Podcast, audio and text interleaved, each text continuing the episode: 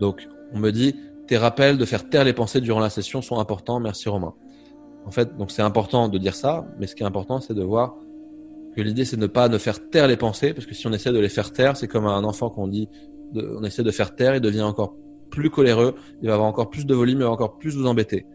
Donc l'idée, c'est un, de garder une distance d'observateur, d'observatrice et d'accepter que ces pensées, elles sont là. D'accepter que ces pensées, elles font partie de nous. On va jamais pouvoir les enlever. En revanche, on peut changer notre identification, notre rapport avec cette pensée, notre relation avec cette pensée. On peut se désidentifier de ces pensées, ne plus être ces pensées, et que ces pensées soient juste des outils de notre mental, produits par notre mental, dont on peut se servir ou pas.